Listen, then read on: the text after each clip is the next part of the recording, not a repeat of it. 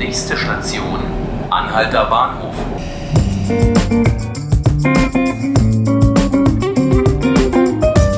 Herzlich willkommen zu 5 Minuten Berlin, dem Podcast des Tagesspiegels.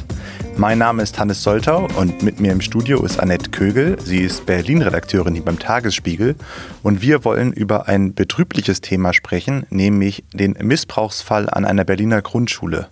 Annette, was ist denn da genau passiert? Ähm, muss ich vorstellen, eine Hellersdorfer, Hellersdorfer Klasse ist auf Klassenfahrt gefahren in die Uckermark.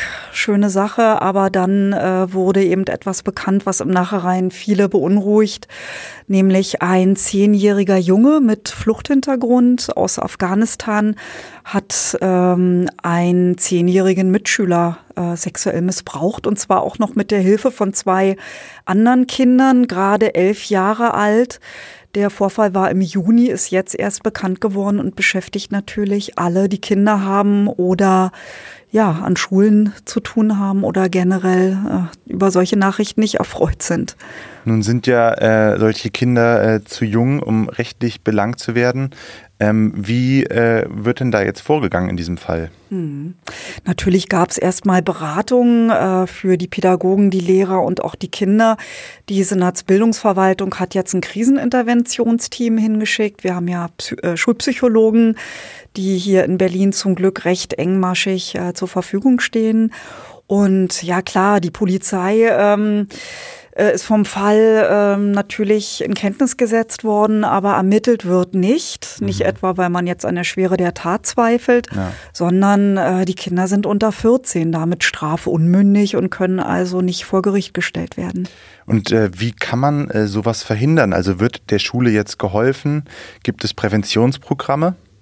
Ja, der Schule wird geholfen, natürlich äh, möglichst anonym. Deswegen wissen wir auch nicht, wer, der, wer das Opfer war, der Junge. Also weder Name noch Herkunft wurden uns genannt als Presse, damit äh, nicht andere Kollegen da womöglich jetzt vor die Schulen gehen und versuchen, diese Kinder zu interviewen.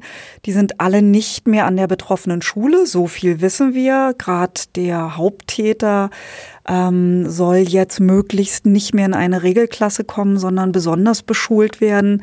Letztlich wird es sich bei diesem Kind ja auch um Opfer äh, handeln. Wer macht mit zehn Jahren äh, eine Vergewaltigung? Da muss es sicherlich Hintergründe geben.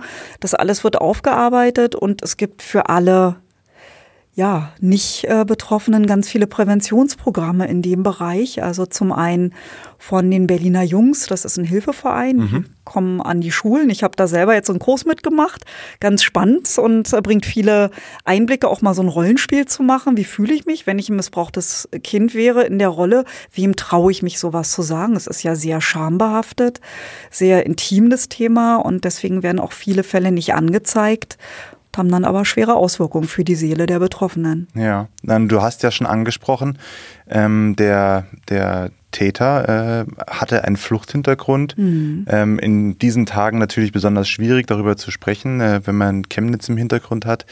Ähm, trotzdem äh, hat es ja eine rationale Erklärung, äh, warum äh, Kinder von Geflüchteten vielleicht auch häufiger zu solchen Tätern werden. Mhm. Was kannst du dazu sagen? Ja, also die Statistiken sagen im Moment zum Glück noch nicht, dass die äh, Kinder jetzt häufiger Übergriffe machen, aber natürlich ist es ein schweres Feld. Ähm, es gibt Schulpsychologen in Berlin, die sagen, Achtung, gerade jetzt in Zeiten äh, des Erstarkens der Rechten müssen wir wirklich sehr aufpassen. Verallgemeinern kann man nicht nur, weil jetzt ein Kind geflüchtet ist und vielleicht sogar traumatisierende Erlebnisse hatte, wird es nicht eins zu eins zum Täter. Das hängt so von vielen seelischen Faktoren ab. Es gibt so einen Begriff, der heißt Resilienz. Mhm. Das heißt eigene Widerstandsfähigkeit. Gelingt es mir mit einem traumatisierten traumatisierten Erlebnis fertig zu werden, das zu verarbeiten und dann eben seelisch relativ gesund daraus hervorzugehen. Oder ist es äh, so, ich erlebe das äh, hier und da, weil ich im Bereich junge Geflüchtete ähm, mich sehr viel umtue und sehr viel Erfahrung habe, dass einfach doch viele Jungen sexuellen Missbrauch erlitten haben, gerade auf der Balkanroute oder von Libyen kommt übers Mittelmeer äh, Gerade in Libyen haben wir oft geschrieben, auch über die ganz schrecklichen Foltercamps der Schlepper. Also nach einer UNICEF-Studie sind zwei Drittel aller Kinder äh, Opfer von Missbrauch, Ausbeutung oder Menschenhandelaktivitäten geworden. Auf dieser Route zwei Drittel. Das ist eine große Zahl. Ja, und die jungen Menschen, wir sehen die alle in der U-Bahn ähm, und können uns gar nicht vorstellen, was Kinder mitgemacht haben. Mhm. Ich kenne da einzelne Beispiele, äh, wo man sich wirklich als Mensch fragt, wie kann man sowas verkraften? Mhm. Und das heißt jetzt aber bei Weiben nicht eins zu eins, dass betroffene Kinder, Jugendliche jetzt zu Tätern werden. Im Gegenteil, es gibt auch Untersuchungen, dass eben gerade Kinder, die Opfer waren, nochmal Opfer werden, weil mhm. sie in diese Rolle reinwachsen, weil sie gelernt haben, sie kriegen dann Anerkennung. Aber zu diesem großen Themenfeld möchte ich eben auch meine eigene Seite bestücken. Am Donnerstag in der Zeitung Menschen helfen, wer sie kennt, die Tagesspiegelseite zu gesellschaftlichem Engagement, Stiftungswesen, bürgerschaftlichem Engagement, über die Leute, die versuchen, was zu wuppen, zu reißen, die Welt besser zu machen. Da werde ich äh, Tipps geben, wie kann ich erkennen, wenn Kinder Opfer sind vom Missbrauch und äh, wie sollte ich mich verhalten, was sollte ich tun. Denn erstaunlicherweise ist es tatsächlich so, dass nach Statistiken jeder zwölfte Junge tatsächlich Opfer sexuellen Missbrauchs, sexueller Übergriffe geworden ist in Berlin.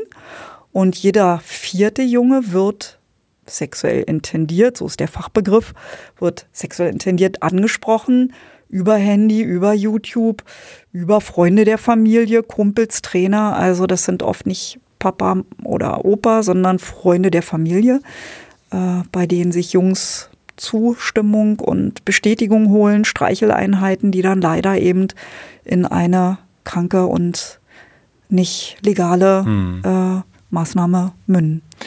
Vielen Dank an Annette Kögel für diese interessanten, wenn auch äh, ja, betrüblichen Einblicke.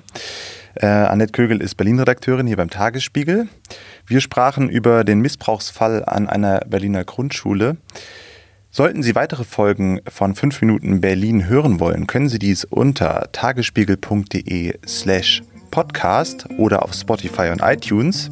Sie können uns auch eine E-Mail schicken an podcast.tagesspiegel.de. Mein Name ist Hannes Soltau. Ich wünsche Ihnen noch einen schönen Abend.